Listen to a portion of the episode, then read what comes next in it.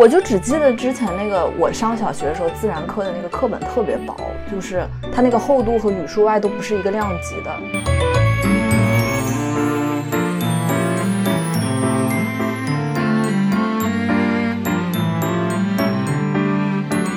现在孩子他接受信息的这个途径非常多，他们看的书，包括他们看手机啊、出去逛啊什么的，所了解的东西是比我们多很多的。他一定会问到，经常的问到你不懂的事情。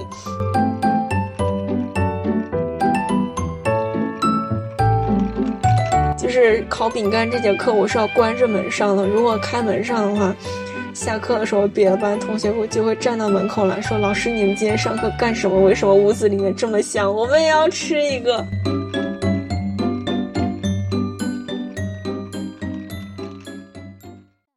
大家好，欢迎收听本期的三人成虎，我是花青。大家好，我是杂艺。我们今天请到的是我们的一个高中同学，然后他现在在北京做科学课老师，请他跟大家打个招呼吧。大家好，我是本期的嘉宾轰隆隆老师，欢迎来到我的科学课堂。哇，上课了，开始。对，感觉需要喊起立。哎，现在小学生还喊那个起立，然后喊老师好吗？对，要先打铃，然后喊起立，说老师好，然后互相鞠个躬，再坐下。哦，就是上课的这个仪式感还是要一直保留的。对，那还挺好。看来这个是没变的。对，嗯，这个是没变的。红领巾和校服也是没变的。嗯啊，好，那这个言归正传啊。嗯，扯回来，轰隆老师是科学课的老师是吗？对，是科学课。嗯，你猜一猜，科学课是我们小时候上过哪一门？自然呀。对，这个感觉应该不用猜，就是自然课。现在改名儿了是吧？改名字了，而且也有一些变化。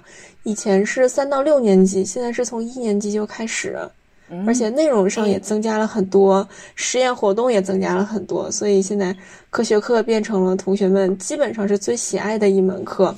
我也沾了这个光，连续几年被同学们评为最喜爱的老 师。哎，我必须得表白，我小时候最喜欢的课也是自然课。嗯，我也是，我也是。嗯。哦，你们现在还记得小时候自然课学啥？我基本都忘了。呃，我就记得讲到那个水的那个什么，就是水有三个象，就是就是有液体、液液态、气态还有固态，这个我都记得，就是印象还比较深刻。而且我记得那时候就是大家不是都学，就是都考试嘛，然后自然课也不考试，然后我记得反正老师和家长就觉得大家都不应该花时间在学自然课上。嗯，现在也是有同样的问题，因为还是它是一个不考试的科目，所以很容易的被忽视。嗯，所以我们在基本上一年级开家长会的时候，就会不停的去强调，哎，这门课它是一个非常重要的事情。嗯，因为它虽然说不考试，但是他培养的是很多非常非常基础的。打基础的东西，嗯嗯，这门课其实很宽泛，因为到了初中以后，它就会变成物理、化学、生物、地理，然后高中还有一门叫通用技术，对，其实五门课，这五门课因为都要考试，都会影响到他的毕业甚至中高考的成绩。那从小学到初中，他从一门不考试的科目一下变成五门都要考试的科目。而且中学的学习的话，因为它涉及到很多的这种公式啊、定理啊这种东西，你像我们学过都知道，这个很抽象，尤其像物理这种特别难理解。如果你在小的时候连一点基本的思维方法都没有的话，上了中学其实是会比较吃力的。而且，即便不从应试的角度出发，我们去学科学，其实这门课我们开设它最终是为了去。嗯，现在是叫提升公民的科学素养。嗯，说白了就是，哎，大家都要做一个理性、客观，然后真实的去看待很多事情的这样的一个人。你比如说，在疫情期间，这次就得到了一个很好的体现。因为在疫情期间，其实出现了很多谣言，这个我们都是能够看得到的。那么，这个及时的出来去辟谣，包括就是说，我们作为一个普通的民众，看到这些所谓的谣言之后，不会轻易的去相信。你能够选择，就是说，我去了解一些客观的事实，我能够基于客观事实去做出一些判断，然后知道自己到底应该怎么去做，这个其实就是科学素养的一个潜移默化的体现。嗯，就是每个人的科学素养都得到提升的话，其实整个社会就是一种进步。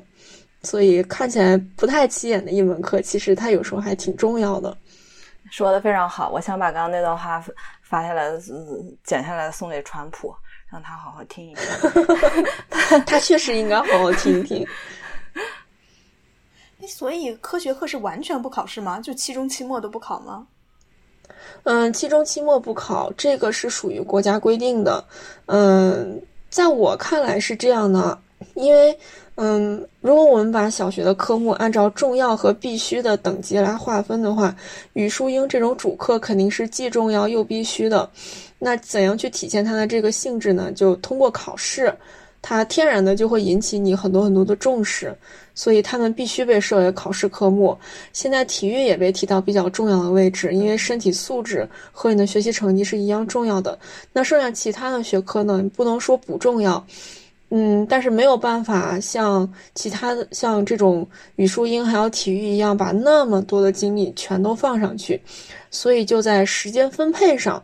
处在一个相对比较少的位置，在考试上就取消了考试，避免造成给学生过多的负担。这个是我个人的一个理解。所以现在小学到底考，就平时期中、期末会考什么？就语数外体育，就三门吗？呃，四门。呃，语数英是去期中、期末。呃，体育的话，就是每年会有一个体质检测。每学期这个是，嗯，就是应该是由教委统一来组织的学生的体质检测，嗯，这是一个比较重要的一个考评指标吧，来看看大家的身体情况怎么样。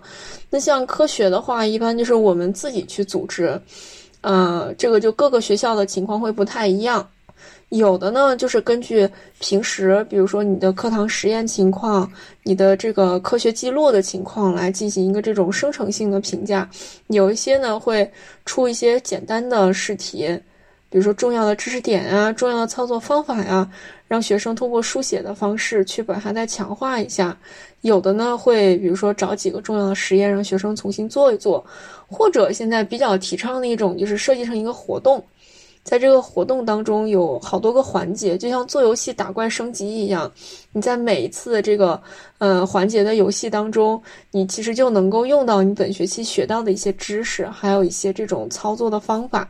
因为这门课其实没有考试，我觉得还有一个特点是它其实非常的偏实践。嗯，你把它都落到笔头上，其实反而把他们框死了。你其实看不出来学生对这门课掌握的是怎么样的。就是在实践当中去考察，其实比笔头考试更合适。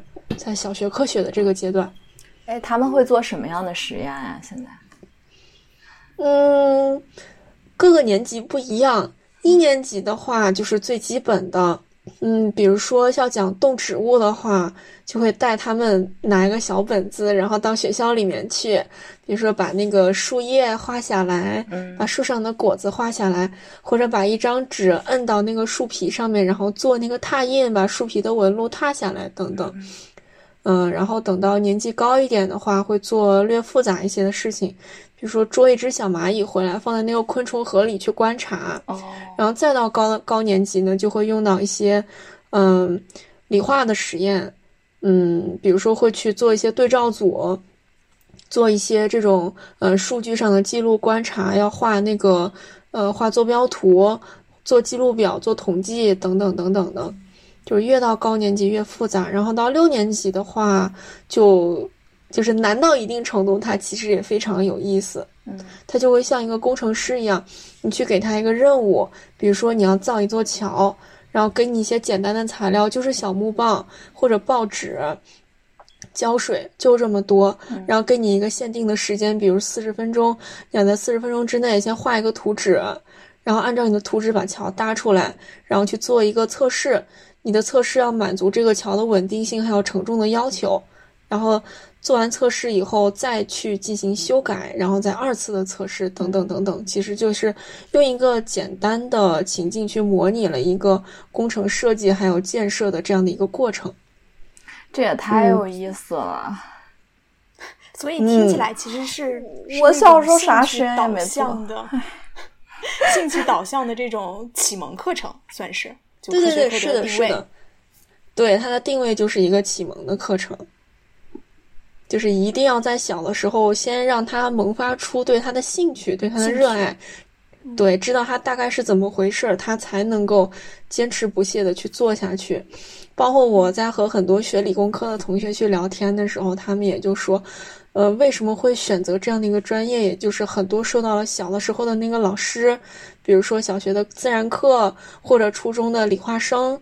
哎，有那样的一个老师，有那样的一门课，给他带来了很大的热情和兴趣，所以他会一直坚持下去。所以平时科学课会上些什么内容呢？刚才其实介绍一些实验嘛，嗯，啊，科学课的内容其实放在中学就是理化生地，就是就是理科综合，只不过放在小学，它用一些比较贴近生活的、比较简单的方式去展现。嗯，那么现在我们给这门课的定义其实是有点像博物学，就比如说像达尔文那样的。达尔文这个人，他就是他不是走遍了世界嘛，然后各种各样的物种呀什么的他都见过。就是我们想要培养学生的，也是一个就是嗯比较广博的，就是各方面你都会涉猎一点，各个领域的知识你都知道一点，但是不需要你知道的那么深，所以。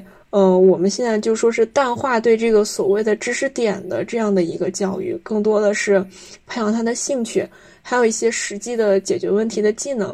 我就只记得之前那个我上小学的时候，自然课的那个课本特别薄，就是它那个厚度和语数外都不是一个量级的，就是像那个语数外它都是有书，就语文、数学学它是有书籍的，就是它是有厚度的，然后那个自然课就是那样的。你知道吗？就是没有那个书籍的那样的一本书。然后老师上课的时候，我真的也想不太起来。小学自然课老师就是好像也讲的就是挺挺挺平淡的吧，就是感觉就是 就是也没有什么。但是我是对里面的内容比较感兴趣了。记得以前自然课本里它比较偏物理，好像就是它那个生物的部分也不是很多。其实，嗯。嗯，对，就是，而且就是我其实特别特别喜欢上动物园啊，然后在家里养个动物啊什么的，这些好像都没有在自然课上有有些反应。主要因为那会儿自然一周可能就只有一节，差不多这种这种水平这个课时，但现在应该会多很多，是吧？嗯，现在跟以前确实变化比较大。我听你俩说，其实我最大的一个感受就是，其实作为那个年纪的小孩子，他们对科学相关的这些东西是有天然很强的兴趣的。嗯，那其实当时我们小的时候非常遗憾的就是这个兴趣没有被很好的引导和激发出来。那其实，嗯，比如说杂艺同学，他一直做到今天，我觉得还是凭着他自己心里面的那个兴趣。而不是说通过这种学校教育给你激发和发展出来的这样的一个东西，嗯，但是这样的人毕竟还是属于偏少数的。那我们现在要做的就是让大家都对这件事情比较感兴趣，那所以肯定是要摆脱当时那样的一个照本宣科的一个情况，而且现在学习这个事情跟当时变化也很大，学习。其实不单单是坐在课堂里面，老师和学生的共同学习，它只占一部分，但是它是一个基础。还有一些，比如说我们会带学生走到学校外面去。现在有个说法叫社会大课堂，就是比如说你可以到科技馆啊，或者到各种各样的这种场所，甚至就是公园、植物园等等这些地方都可以进行学习。嗯嗯，最终也是为了培养学生这种终身学习的这样的一个嗯能力和想法吧。哎，他们会不会问一些你回答不了的问题？因为我觉得科学的范围其实非常的大。我小时候经常问一些大人，就是回答不了的问题。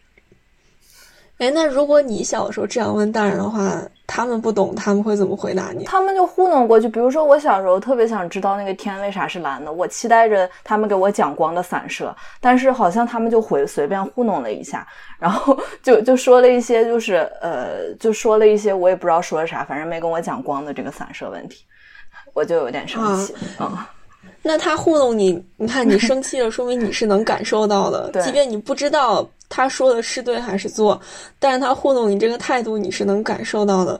所以如果说学生问到我我不懂的问题，其实这是一个非常普遍的现象，因为现在孩子他接受信息的这个途径非常多，他们看的书，包括他们看手机啊、出去逛啊什么的，所了解的东西是比我们多很多的，他一定会问到，经常的问到你不懂的事情。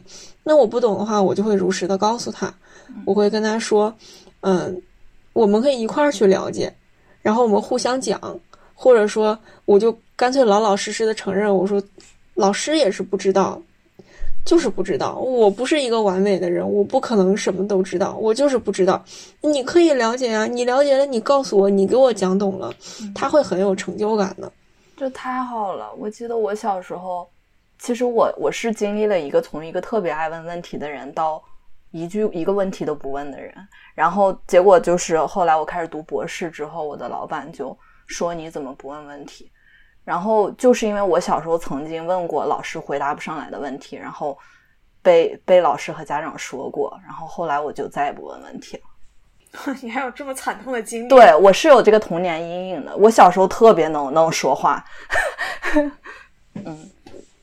所以其实是老师处理的问题，并不是你的问题。对，但是以前不知道呀。嗯，哎呀，所以我们在讲科学课的时候，就是在课程标准里面都设置了有一点，就是一定要保护学生的求知欲和好奇心，就让他尽管的去问出来。他只要有问题，你其实老师所需要做的事情非常的简单，你给他一个方法，让他自己去解决这个问题就好了。他在解决的这个过程当中，他会很有乐趣，而且这个问题如果是他自己解决的话，他其实非常的有成就感。嗯，你再让他讲给你，让他讲给大家，他会更有成就感。他以后就会带着更大的兴趣和热情继续去做这件事儿。嗯，对，我觉得这个特别可贵，就是，嗯，老师和学生之间本来就是一种教学相长的一个情况，而不是单方面的。对，我觉得这个是需要去激发的，就是是要老师激发的。上初中的时候，其实我们初中有过三个语文老师，然后第二个语文老师他只带了非常短暂的一个时间，就是一个过渡期。但我觉得，就是这个老师他就会激发你去观察生活。那会儿他让写日记，是要交给老师的那种日记，我也不知道为什么就被他激发的，就会写很多。就是每天那个篇幅都特别长，其实他没有要求写多少，但是我就写的特别长，然后又也觉得当时自己好像观察力变得非常的敏锐，就看见啥都能想起来一些乱七八糟各种事情。初一的时候，嗯，就会写很多，然后呢，他也会给你回很多，他回给我的那个就是点评的篇幅都超过我写的那个篇幅了，嗯，就会觉得被他有有激励到，然后就会写的更多。印象特别深，虽然他只带了特别短的一段时间吧，可能就半个学期，但是这个老师就是非常非常互动，互动非常强烈的那种。就除了他让写日记，然后他会给你写很多他自己的想法之外，他还会带一只鸟到课堂上，就是让大家来描，就描写这只鸟，就是其实写作课嘛。然后呢，他还会带全班所有人去操场上，他买了很多植物，就那种小小的树。这个也不叫树苗，就小的那个植物的苗，然后每个人自己可以选择你要哪一种植物，然后花盆你选哪一种花盆自己种进去，然后放到教室里边。所以我对这个语文老师到现在印象都特别深。嗯，哎，我刚刚突然想到，就是我虽然这个小时候没有碰到特别好的自然课老师，但是我好像是我比较就是刚轰隆隆老师提到，就是可以在别的地方学嘛。就是我好像是订了很多那个杂志，就是什么《少年科学画报》，当时是我主要的这个科学来源。就是我小的时候也特别爱看这个。对，哎，你也订过那个？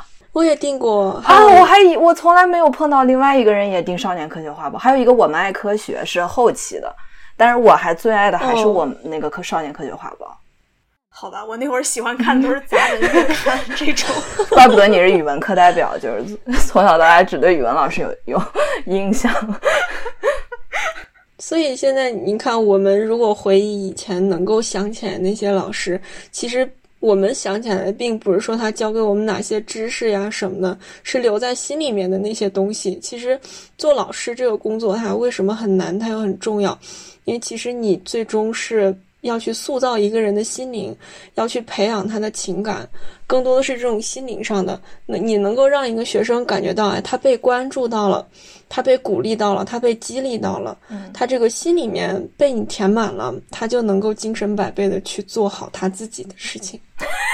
我要表一个忠心，除了以上提到的老师之外，很多老师我都记得。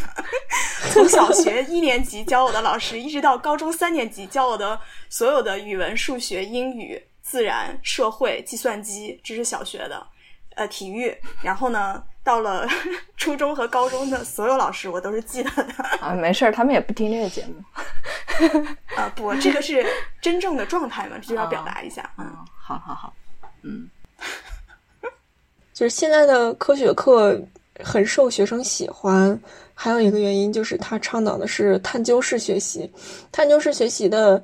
主要的形式其实刚才和大家已经说过了，就是我们要先给学生一个生活的情境，让他从生活情境当中，在老师的启发下抽出一个科学问题来，然后再用科学研究的方法，比如我们会去实验，会去调查，会去讨论等等等等，然后去逐步的把这个问题解决，最后再回到生活当中，能够去解决生活当中同类型的其他问题。这个就叫做探究式学习。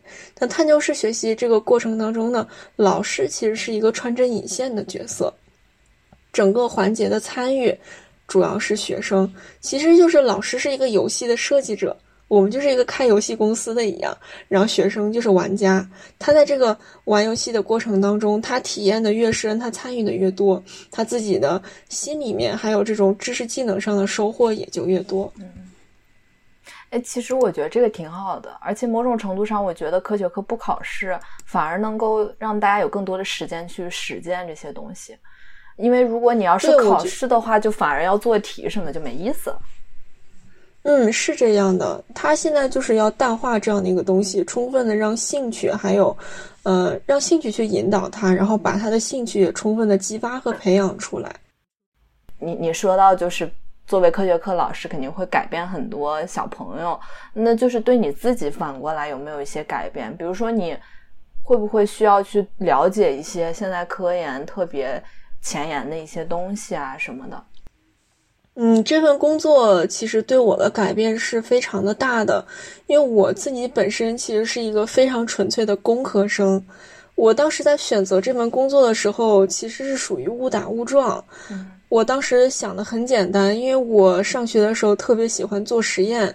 那如果当老师的话，我也要找一个做实验非常多的一个科目。我最后就选择了小学科学，因为它不用考试，它可以充分的去激发学生的兴趣。你可以和他们一起参与，一起去玩儿，不受这个考试的束缚。再一个呢？嗯，你对教学上有什么样的想法，都可以尽情的在这门课当中带着学生一起去尝试。嗯，那这门课这个工作对我，首先把我的生活圈子其实就改变了很多。我因为要去做一个科学老师，我们所倡导的是要让学生像科学家一样去研究，像工程师一样去创造。嗯。然后要像科学家一样去思考，所以我为了去了解科学家和工程师真正到底是在做什么，我也会去找很多这样的人去和他们交流。慢慢慢慢，时间长了也成为了朋友。嗯，而且呢，因为我们这一门课其实是处于一个广义的科普的范畴，其实是科学普及。嗯，不管通过什么样的形式去上这门课，最终是要让学生心里面那个科学知识，他的科学方法能够得到足够的积累和提升。那作为一个老师，我想要做好这件事儿，我自己就要有足够多的实践。我会把上课要说给学生的一些东西，嗯，把它去写下来，因为我在上学的时候有这样一个写作的习惯，嗯。一开始呢，可能写一两百字、三五百字，慢慢的写的多了，就能够形成一篇小的科普文章。然后也是机缘巧合找到了一个能够去学习科普写作的一个途径。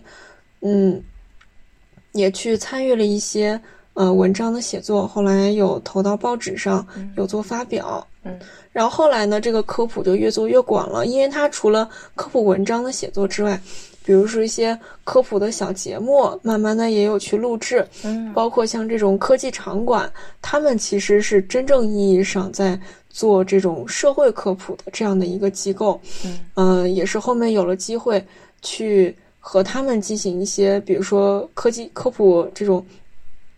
和他们进行科技场馆的，比如说这种展品，我们怎样去设计？嗯，对，怎样去展品的设计和摆放，包括怎样把这个科普的展品，其实他在参观的过程，其实也就相当于一个这种广义的上课的过程。怎样去把这个展品里的东西串起来，变成比较有效率的那样的一节课？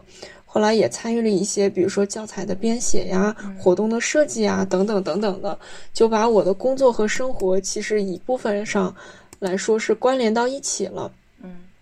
嗯，而且呢，其实也在做的过程当中，对科普也培养了很多的兴趣。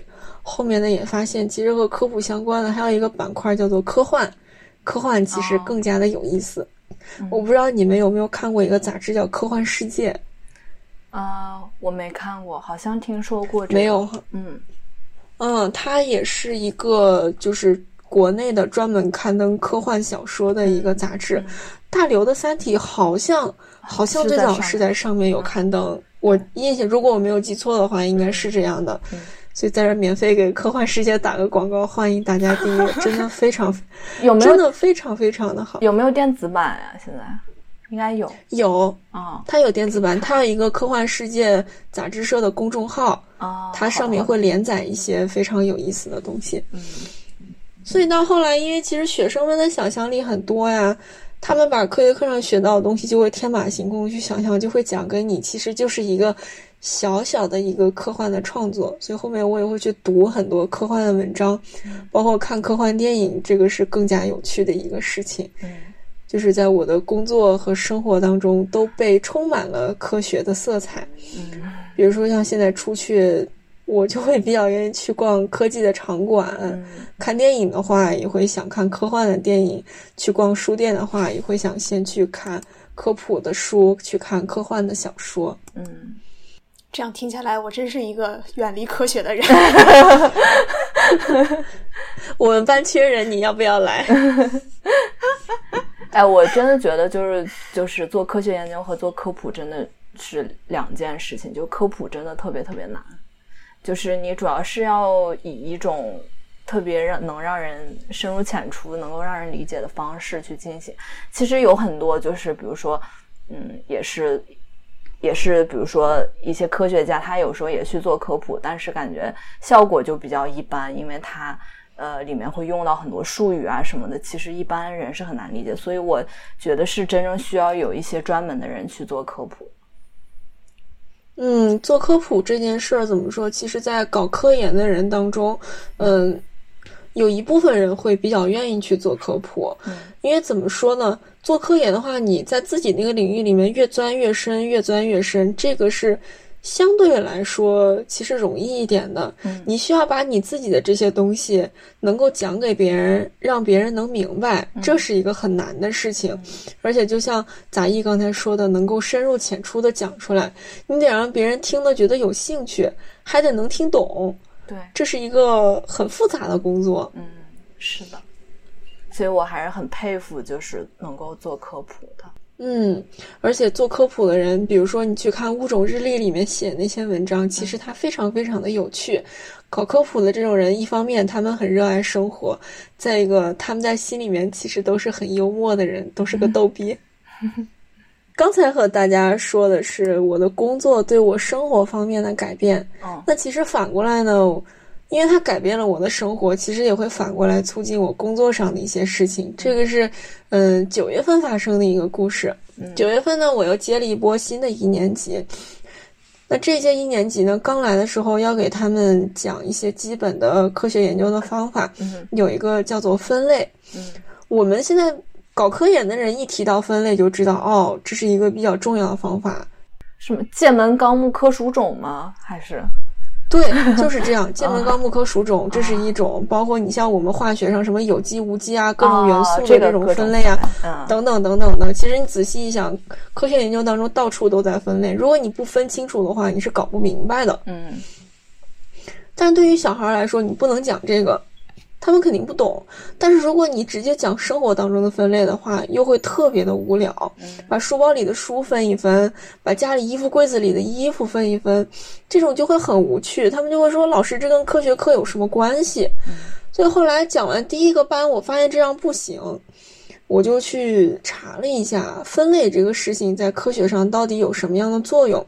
然后我找到了一个非常有代表性的，就是我们所说物种的分类——界门纲目科属种。对。那这个东西你怎么能讲给学生能让他明白呢？我就想到我原来去过的一个博物馆，嗯，在西直门那边叫古动物博物馆，哦，它里面呢讲的是生物的进化，就是按照生物进化的这个时间线，把地球上过去和现在存在的物种就捋了一遍，给大家摆了一遍。它这个馆里面呢有一个，嗯，有一个算是广告词吧。就是叫做我们人类的祖先其实是一条鱼，嗯，当我就用了它馆里面的这样的一个思路，我去讲给学生，并且我在讲给学生之前，我去特意去听了一下他们这个馆的馆长曾经做过一个科普的讲座，就是把他馆里面的这些东西串了一遍，按照进化的这个视角给成人做了一个科普，那我就能把它内化掉，然后我再以儿童的语言给学生讲出来，嗯。那所以当时讲分类的时候呢，我就是先问了学生，生活当中你们都是怎么分类的啊？然后他们就发现生活当中分类这件事儿用的很多。然后我就说，在科学上分类不仅用的多，而且非常的重要。我就举了一个例子，我们地球上的生物是很多的，因为他们知道生物。他们明白“生物”这个词儿，知道有动植物、昆虫呀什么的。嗯嗯，我是说这些东西啊，它非常非常的多。那作为科学家呢，想要把它们分清楚，那是怎么分的呢？我们其实按照这样的一个思路，然后我就把这个包袱给抖出来了，就是我们所有动物的祖先其实是一条鱼。他们就非常的惊讶，这不可能啊！那动物们都长得不一样啊，怎么就是一条鱼呢？嗯，然后我就按照时间线。去讲，然后一边讲一边在黑板上，其实我是把那个进化树大体给画出来了，他们就跟着你在画。哦，原来最早的话就可能是那一两种生物在那个进化树的最下面，然后慢慢就开始有分支，然后我就会告诉他们，只要有一次分支就是一次分类，然后他们就会去看，哦，原来有这么多次的分类，要经过很多很多的分类才能把这样复杂的一件事情搞清楚。然后讲完了之后呢，我又跟他们说，那这些是知识，老师是怎么知道呢？我是去参观了一个博物馆，然后他们就会觉得哇，这个博物馆简直太有意思了。然后正好因为讲完那节课，马上就国庆节放假了，假期的时候我又去翻了翻家长们的朋友圈，我就发现在一个班里面大大概有。六分之一的学生，五分之一到六分之一的学生去了，那这在一个年级里面，这个数量其实也比较可观。嗯，嗯，就是我也我其实挺意外的，我没想到他们那么多人都会去这个博物馆去参观，而且等回来开学以后，我又去问了问学生，我说你们记住了什么呀？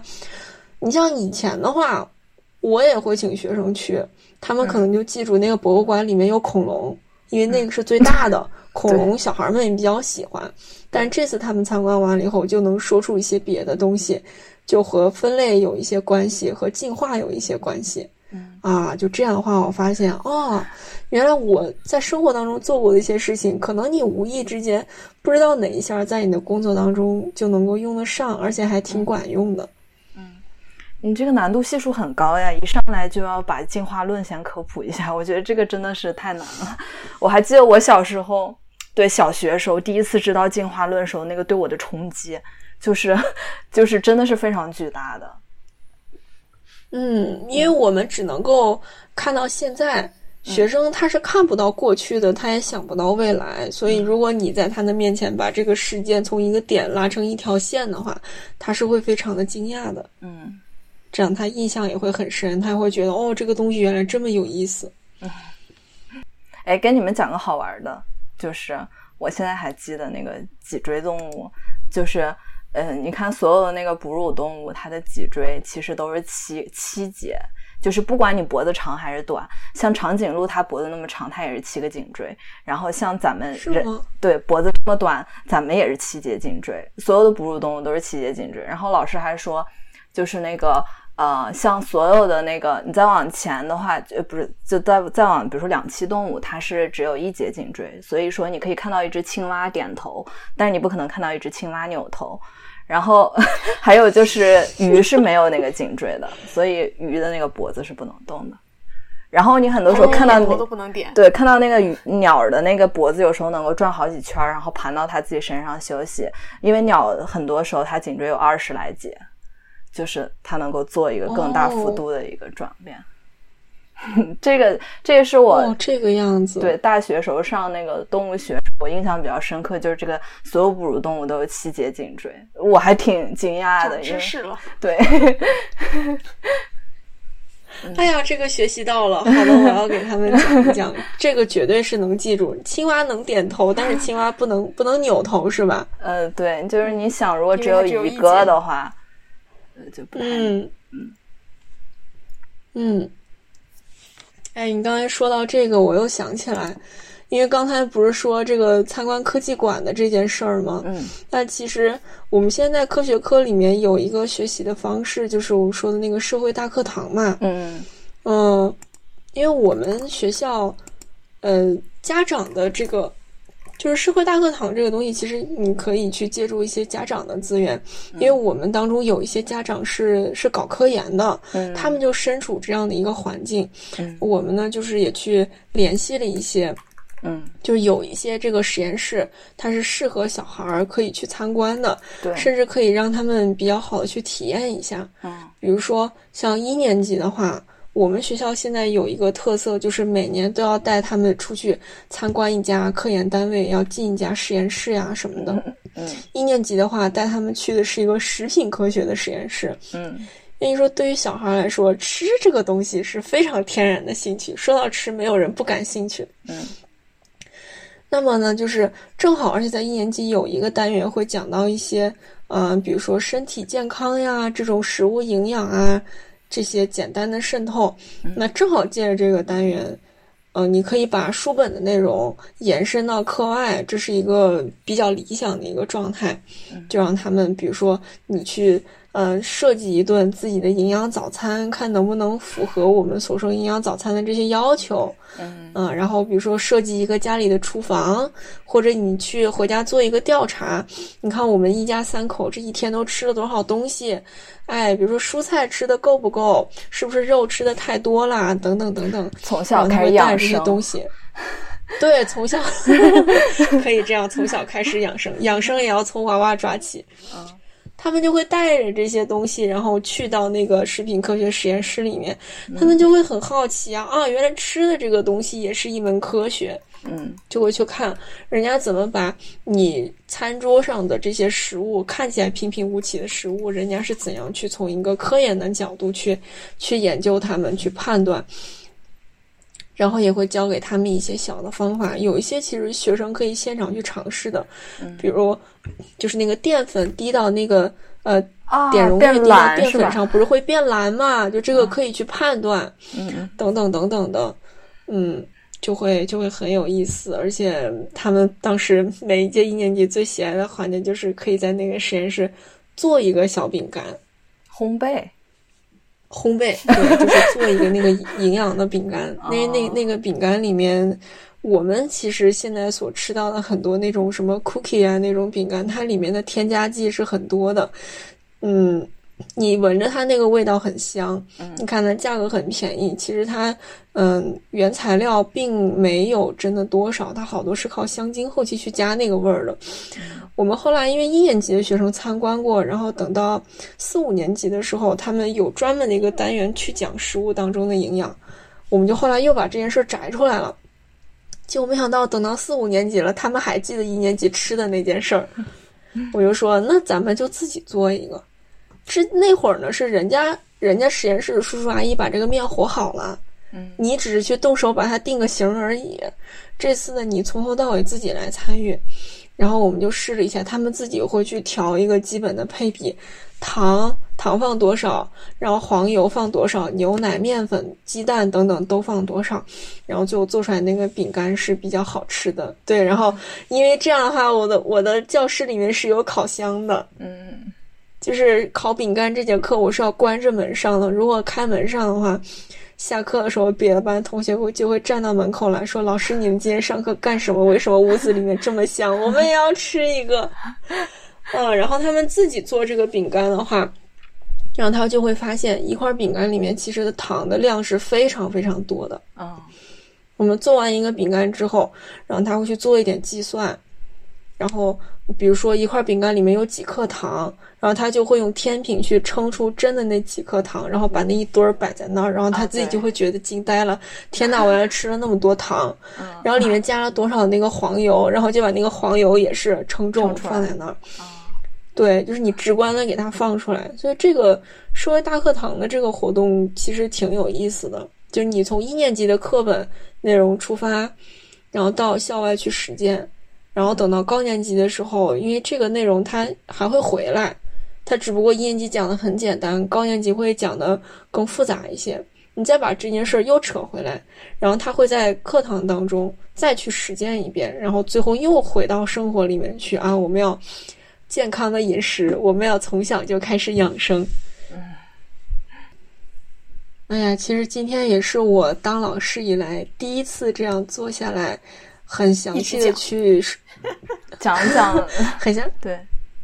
对，真的就是像回忆一样去梳理我的工作。就是我在说这些事儿的时候，其实我的脑海里面也浮现出跟学生们一起上课的那些事事情啊，曾经经历过的一些东西。在当时，其实你比如说要组织活动这种事儿，其实是非常辛苦的。嗯，你想你要带着，哎呀，至少是一二百个小孩子到外面去。还让他们都要井井有条的在每一个环节，这是一个非常牵扯精力的事儿。我们就说出去办一次活动，真的是掉一层皮。但是现在我翻回来想到这件事情，其实当时那些疲惫我已经都忘掉了，更多的是是很开心。因为你在参与这件事情的时候，不管是老师、学生，还有甚至是背后的家长等等，我们都会感觉是一个。非常有收获的，对孩子真正的是有好处的一件事情。嗯，那今天跟大家聊了这么多，其实我也是很开心的。嗯，我也是希望，嗯，我们都能够真的喜欢科学，能够热爱生活，因为科学其实最终是从生活当中来，是为了更好的改善我们的生活。也是希望科学的力量能够让每个人都生活的更好。更方便、更开心、更健康、更幸福。嗯，好，感谢轰隆隆老师。我感觉听了以后，我的感想就是，我希望如果我小学时候能碰到这样一位老师就好了。感觉自己出生的有点早了。将来这样的老师会越来越多的。嗯，是因为其实我觉得以前是受到那个年代，然后大家一些。嗯，思考方式或者说就这种教育理念的限制，其实当年的老师，我之所以刚才说表忠心，是因为我觉得每个老师，就是绝大多数老师，都是尽了自己的一份心力，在他那个时代，在他呃的知识的范围之内，就是都是尽心了。我不觉得以前那种灌输式的课堂有错，就是我觉得那个时代老师就觉得这样子是对的。他就是那样的一种方式上课，然后我初中碰到的，我说印象非常深刻那个老师，他觉得他那样的方式是更好的，他就用他那样的方式上课。所以我觉得，嗯，现在是很幸运，但是当初我们遇到了当时的很多老师，其实也是非常幸运的，因为那些老师也是倾注了他全部心力来去讲好他的课，做好他的课堂，带好他的学生。嗯，其实什么叫一个真正好的老师呢？他是尽心尽力的去做这件事情，他发自内心的对学生去认真去负责。我觉得这样的话，其实就已经做得非常非常好了。但是因为不管是受限于当时的这个嗯教育理念水平啊，或者什么样的，每个人其实都是有限的。只能说我们在当时的那个情况下做到最好了。真的就是已经很难得了。你比如说我的那个自然课老师，其实为什么他当时会带我们去做很多的实验？因为他之前是一个技校的老师。技校嘛，他很多的就是要带着学生去做这种实操性的东西，所以其实他可能也是误打误撞的把这个习惯就带到了小学科学的课堂当中，结果没想到，这倒变成了现在非常推崇的，或者说我们真正是呃应该的科学课就是这个样子。嗯，好了，非常感谢红龙老师给我们的分享，那我们这期节目就先到这儿吧。之后，呃，轰隆老师应该还想跟我们分享一些关于科普啊，还有科幻，这也是他生活中非常重要的两部分。我们会放在下一期跟大家来分享，也也欢迎大家关注我们的微博和微信公众号“三人成虎 FM”。那我们这期节目就到这儿，嗯，好的，也谢谢轰好，隆老师，再见。嗯，好，拜拜，拜拜。